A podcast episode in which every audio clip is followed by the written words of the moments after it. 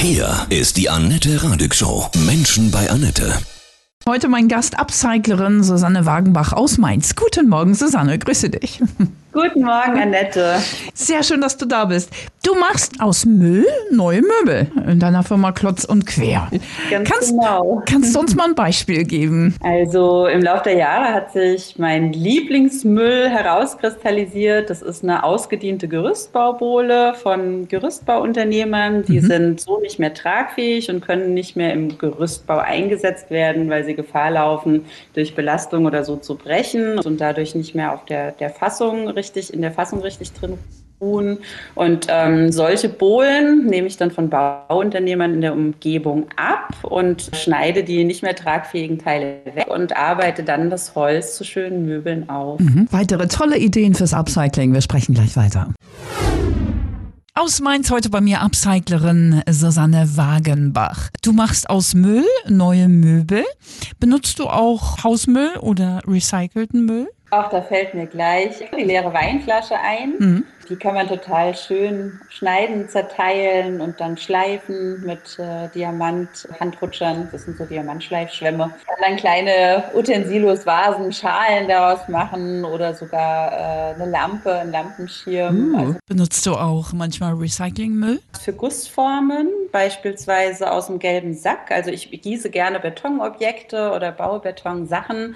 Und da sind gerade die gesammelten Werke aus dem gelben Sack, äh, Plastikbecher, Schalen, Schüsseln, Schüsseln, große Joghurttöpfchen und mhm. sonstige Sachen. Ja, richtig schöne Grundformen, um damit weiterzuarbeiten. Man kann auch beispielsweise Dosen sehr schön als Lampenschirm verwenden, Lampe für einen Schreibtisch daraus bauen. Das ist mehr als nur ein Trend, ne? Also, dass man wirklich mit Sachen, die man nicht mehr braucht, die andere wegschmeißen, Neues erschafft, oder? Upcyclen eben. Also ich denke auch, das ist mehr als nur ein Trend. Das ist Gott sei Dank eine Richtung, in die wir uns als Gesellschaft entwickeln. Wir kommen mehr und mehr weg, hoffe ich zumindest, dass es sich ja weiter ausbreitet von dem kontinuierlichen Neuerzeugen von Dingen hin zu wieder, Gott sei Dank, mehr Wertschätzung von altem Existierenden und einer neuen Betrachtungsweise, dass man das vielleicht auch einfach nochmal umnutzen kann. Man hat beispielsweise, zieht in das Haus, was man von der Oma geerbt oder verkauft bekommen hat und hat dann noch die alten Einbauschränke. Noch vor 10, 15 Jahren hätte man ganz pauschal gesagt, wir reißen alles raus. Ach, mhm. noch vor fünf Jahren, noch heute macht man das.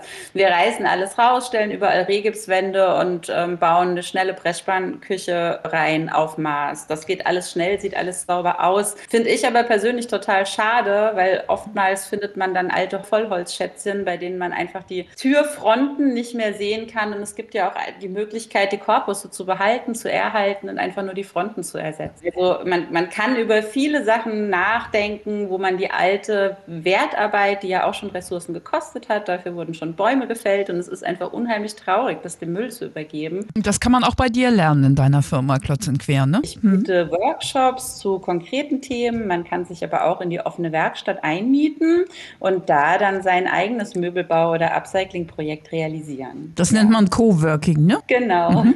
Co-Making. Ah, Co-Making, okay. Coworking bezieht sich so ein bisschen mehr aufs Büro. Mhm. Wir sagen eher Co-Making dazu. Das ist toll, weil ich zum Beispiel habe jetzt irgendwie gar nicht so viel Werkzeug zu Hause. Ne? Also Menschen, die so einen richtigen Werkraum haben, die haben ja dann Glück, aber das jetzt alles neu zu kaufen, ist ja auch schwierig dann, ne? Mhm. Ja, dann, das ist auch der Hinderungsgrund für viele Leute, mhm. auch weil sie es zu Hause, jetzt gerade die vielen Städter in ihrer Wohnung, mhm, genau. Ähm, im Stadtzentrum nicht umsetzen können. Nicht nur aus Werkzeugmangel, sondern auch aus Raum- und Staub- und Dreckproblematiken. Mhm. Und dafür bieten wir halt einen Ort, wir vermieten unsere Werkstatt für einen kleinen Obolus und auch stehen dann auch mit Rat und Tat zur Seite und dann kann man mit jedem Upcycling oder sonstigen Bauobjekt zu uns kommen und das bei uns durchziehen. Viele Menschen und auch gerade Frauen, sage ich jetzt nochmal, das mhm. so gar nicht können mit, mit, Hammer und Bohrmaschine und so umgehen. Es ist immer noch so, ja. dass die Frauen denken, sie können es nicht. Mhm. Ich habe noch nie erlebt, dass es jemand wirklich nicht kann, aber das, was man da eingeimpft bekommt, generell Erziehungszeiten, steckt tief. Also mhm. es kommen immer wieder Mädels rein, die das Gefühl haben, es ist viel zu kompliziert und sie haben große Angst davor und trauen sich es nicht zu und die dann am Ende vom Workshop oder vom Tag hoch motiviert ab jetzt immer jede Lampe an der Wand zu Hause anbringen werden. Das ist auch toll, weil du bist eine Frau und ja. bringst es einem ja dann bei, ne? Ja, genau. Ja. Kinder haben auch zu wenig Werkunterricht in der Schule, oder? Das wird auch ein bisschen vernachlässigt im, im, im Lehrplan, ist mein ja, Eindruck. Ja, da hm. hatte ich bisher das Glück, mein Sohn ist jetzt sieben, an mhm. Schulen gelandet zu sein, die das ganz gut machen. Mhm.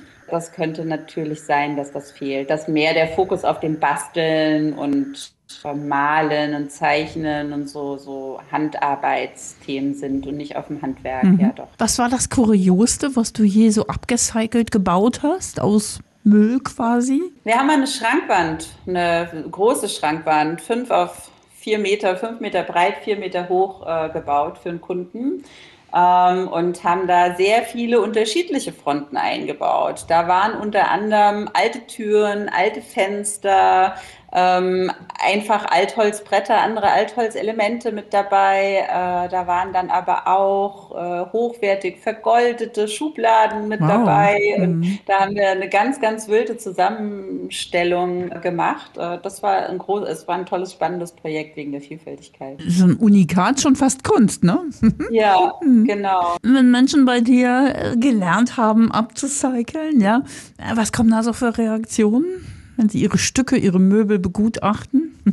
oh, die sind total glücklich. Also es ist, ist auch wirklich oft so, dass jemand mit einem super schönen Designerstück aus den 60ern kommt, wo irgendwas dran kaputt ist, was mhm. wir dann reparieren, schleifen, ölen, neu polstern, obwohl das jetzt heute nicht mehr, aber haben wir eine Zeit lang gemacht. Ähm, oder es ist ein altes Erbstück, ein Schrank, wo einfach das Herz noch drin hängt wegen der Familienerinnerung, sieht aber in der Farbe oder in dem Look also einfach nicht mehr schön aus und wir denken uns dann zusammen einen neuen Stil aus, machen verschiedene Farben drauf, Oberflächenveredelungen und das es ist wirklich einfach immer neues, tolles, modernes Möbel, in dem trotzdem noch der alte Charakter drin steckt alle sind immer sehr glücklich.